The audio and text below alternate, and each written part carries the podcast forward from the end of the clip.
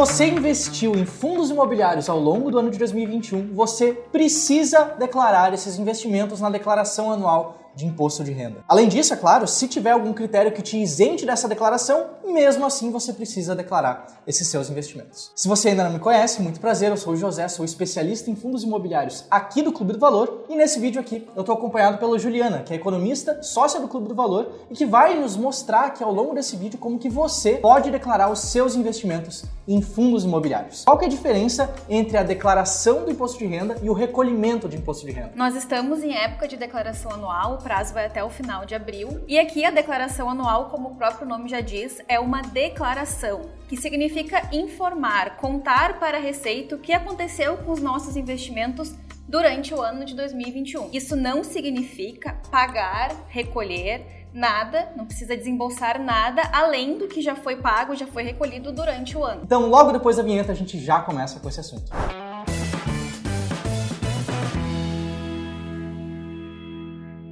Esse ano, o Clube do Valor resolveu dar uma inovada nesse mercado. A gente lançou um curso gratuito falando especificamente sobre como declarar os seus investimentos. Então, se você quer ter acesso a esse conteúdo completo e gratuito, vai ter um link aqui na descrição e vai ter um link no comentário fixado também.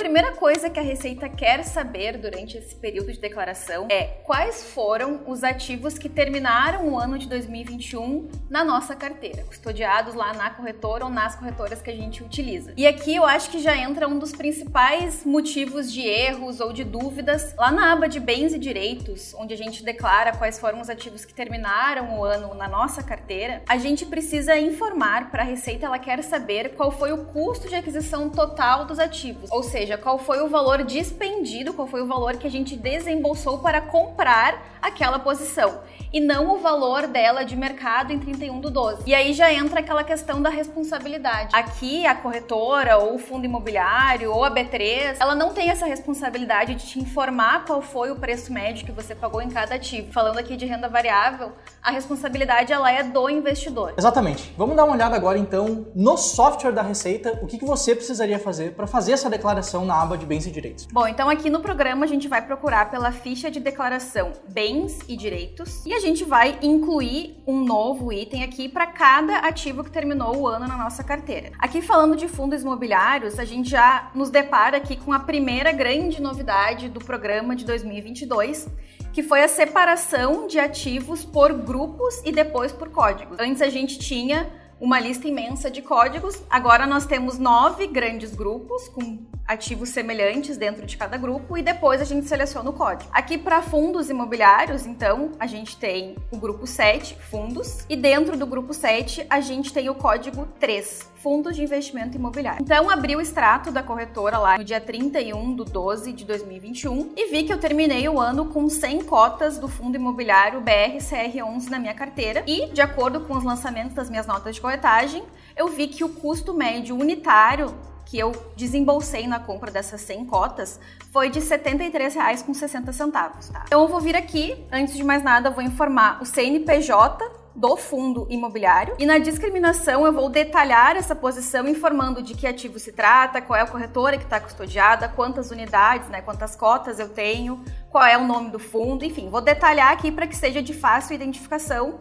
da Receita saber do que, que eu tô falando. ABC e aqui o CNPJ da corretora, a gente indica sempre colocar para ser de fácil identificação. Né? E aqui, na situação em 31 de 12 de 2021, eu vou colocar o custo total dispendido na aquisição dessas 100 cotas. Como foram 100 cotas a um valor unitário R$ 73,60, eu vou colocar aqui R$ 7.360, que foi o que eu despendi aqui nessa, nessa posição. Aqui eu vou deixar zerado o valor em 31 de 12 de 2020, porque no meu exemplo eu adquiri as 100 cotas durante o ano de 2021. Então lá em 2020 eu ainda não tinha. Caso, né, o contrário, tivesse, eu replicaria aqui o valor que eu coloquei lá na minha declaração do ano passado e vou dar ok. Tá lançado lá na minha lista de bens e direitos a minha posição nesse fundo imobiliário aqui ao custo total de aquisição. Se você tiver dúvidas sobre qual é o CNPJ da sua corretora ou qual é o CNPJ do fundo imobiliário que você quer declarar, Basta colocar no Google CNPJ e o ticker e os primeiros links já aparecem. Qual que é a segunda etapa do processo de declaração? Uma característica bem popular entre os fundos imobiliários, né, talvez o motivo de muita gente investir neles, é que eles pagam com uma frequência bastante previsível os rendimentos mensais que são isentos para a pessoa física. E esses rendimentos, apesar de serem isentos para a pessoa física, aqui a gente não está falando sobre recolher, falando sobre declarar, então eles precisam ser declarados. E onde a gente pode buscar essas informações? Né? Aqui existe uma responsabilidade, que é a responsabilidade do administrador de cada fundo imobiliário, enviar para os cotistas no início do ano aqueles informes que a gente recebe por e-mail e até mesmo por carta de correspondência, onde lá eles vão indicar quanto que foi recebido de provento de fundo imobiliário de cada papel durante o ano. Então, se a gente tiver dois, três, quatro, cinco fundos imobiliários administrados pela mesma instituição, a gente vai receber tudo num único informe. Uma outra maneira da gente consultar isso é a gente pegar lá o nosso extrato de conta corrente da corretora durante o ano e olhar lá, né, cada lançamento de provento, cada crédito que entrou durante os meses. Assim, a gente pode fazer até uma dupla checagem ali com os informes, mas as fontes oficiais são os informes dos administradores. E como é que a gente lança isso, né? Até ano passado, a gente vinha aqui na aba de rendimentos isentos e não tributáveis, cadastrava um novo rendimento aqui, marcando ao código 26 outros e aí definindo ali que se tratava de um rendimento de fundo imobiliário. Só que esse ano aparentemente mudou. Mudou, mudou mesmo. Mudaram duas coisas aqui bem relevantes para essa parte da declaração, né? A primeira delas é de inserir aqui nessa aba do rendimento o CNPJ do fundo imobiliário. Então, se aquela minha posição de BRCR11 pagou durante o ano um total de 100 reais de proventos, eu vou lançar esses 100 reais aqui, vinculando ao CNPJ do fundo imobiliário. E a gente, até ano passado, a gente instruía que aqui, no campo de CNPJ, o CNPJ da administradora, ou do administrador. Inclusive, a gente consolidava todos, todo o valor de todos os fundos de um único administrador numa linha só. Porém, com algumas consultas que a gente fez internamente, externamente, inclusive com a própria Receita Federal, a gente entendeu que o correto seria realmente lançar pelo CNPJ do fundo e cada fundo então vai ter uma linha ali em rendimentos isentos não tributáveis com o total que a gente recebeu. E qual é a outra novidade, né? Que é aqui na aba de bens e direitos, tá? Vou usar esse mesmo exemplo do BRCR11 que me pagou 100 reais de proventos durante o ano. O que, que o programa nos permite fazer agora em 2022? Ele permite a gente atalhar diretamente aqui pela aba de bens e direitos, né? Então eu vou vir aqui no meu lançamento do BRCR11 e lá embaixo vai ter esse quadrinho aqui, rendimentos associados, que ele é novo, ele surgiu esse ano. E aí eu vou atalhar por aqui, né, clicando em informar rendimento isento e o programa vai abrir automaticamente lá na aba de rendimentos isentos não tributáveis, já com o código 26, já com os dados aqui do beneficiário e já vinculando o CNPJ que eu informei lá em bens e direitos, que é o CNPJ do fundo imobiliário. Então essa nova funcionalidade funcionalidade, ela nos indicou que a Receita queria que a gente informasse dessa forma. Por isso, a partir de agora, a gente indica que o CNPJ aqui seja o CNPJ do fundo imobiliário. Eu vou colocar o nome da fonte pagadora aqui e a descrição eu posso colocar provento. E aqui o valor que eu recebi durante todo o ano, né? Não preciso fazer um lançamento para cada provento, eu somo tudo que eu recebi daquele fundo durante o ano, que inclusive vai estar tá lá já no informe do administrador o valor total, e boto aqui os 100 reais que eu tinha usado de exemplo, né? Do ok, tá lançado lá o provento recebido desse fundo. Realmente, é um processo que a gente tem visto até agora que é um processo muito facilitado. Qual que é essa terceira etapa? E agora, caso a gente tenha feito vendas de fundos imobiliários durante o ano de 2021, a gente precisa declarar qual foi o lucro ou prejuízo resultante dessa venda, né? Se a gente vendeu, a gente tem que declarar, independentemente do resultado ter sido negativo ou positivo. Lembrando, não existe você tentar não declarar, porque quando você faz uma venda de ativos de renda variável, seja de ações, ETFs ou mesmo fundos imobiliários, tem o que a gente chama de imposto dedo duro, o IRRF, imposto de renda retido na fonte. A Receita Federal é alertada por conta de uma pequena taxinha de imposto ali de 0,005%, algo assim. Então você precisa, aqui de novo um reforço, você precisa declarar os seus investimentos tanto na parte de bens e direitos, tanto na parte dos rendimentos recebidos, como também nas operações que você fez ao longo do ano, especialmente operações de venda. Para fundos imobiliários, a gente não tem aquela isenção das vendas abaixo de 20 mil reais. Então, aqui, independentemente do valor que foi movimentado em fundos imobiliários,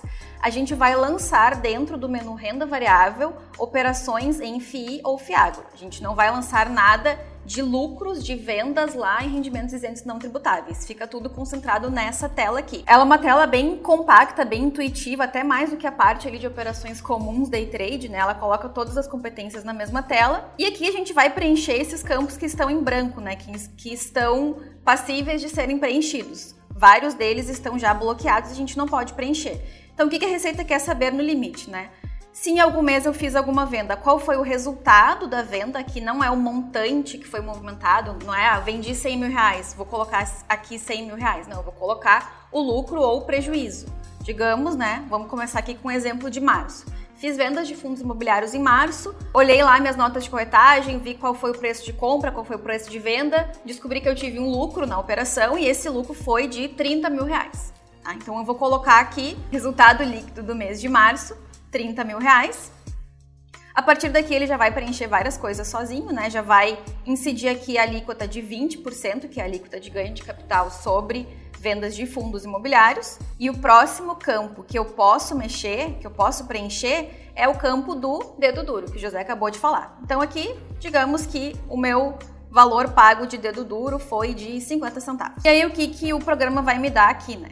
Ele vai me dar que como eu tive um lucro de 30 mil reais com uma alíquota de 20% e um imposto de renda retido na fonte de 50 centavos, o imposto devido que eu teria a pagar é de 6 mil reais, eu desconto os 50 centavos que eu já paguei para não pagar duas vezes, e aqui eu teria que ter recolhido até o último dia útil de abril, ou seja, até o último dia útil do mês subsequente ao mês das vendas, eu teria que ter recolhido através da guia de recolhimento, através do famoso DARF, esse valor aqui de R$ 5.999,50. Como eu fiz o controle certinho, lancei todas as notas né, no prazo correto, lá em abril eu identifiquei que eu tinha esse imposto a pagar e eu paguei até o final de abril, então eu vou preencher aqui a mão que o imposto pago foi de exatamente 5.999,50. Maravilha. E aqui eu tenho duas dicas para tirar.